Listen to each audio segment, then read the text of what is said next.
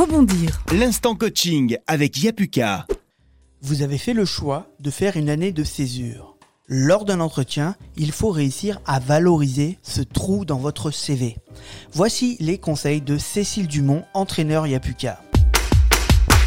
L'année de césure, c'est quelque chose qui est assez neuf, euh, euh, qui arrive de plus en plus. On a certaines écoles qui rendent cette année de césure obligatoire. Donc c'est important en entretien, effectivement, de le valoriser et d'en faire vraiment un, axe de différenciation dans, votre candidature.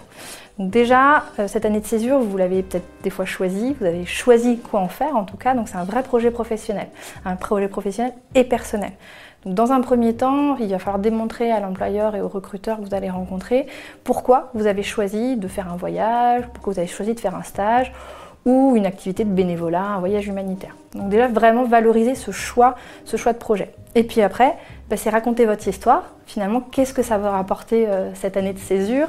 Euh, Qu'est-ce que vous avez réalisé pendant cette année? Qu'est-ce que qu'est-ce qui s'est passé? Donc même si tout s'est peut-être pas passé comme vous voulez, vraiment transformer ça en atout euh, en expliquant les résultats, les compétences que vous en avez tirées, vous en avez bénéficié.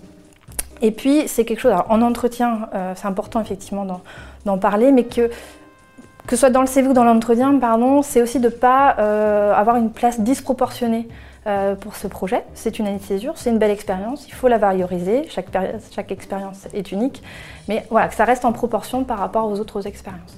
Rebondir. L'instant coaching avec Yapuka.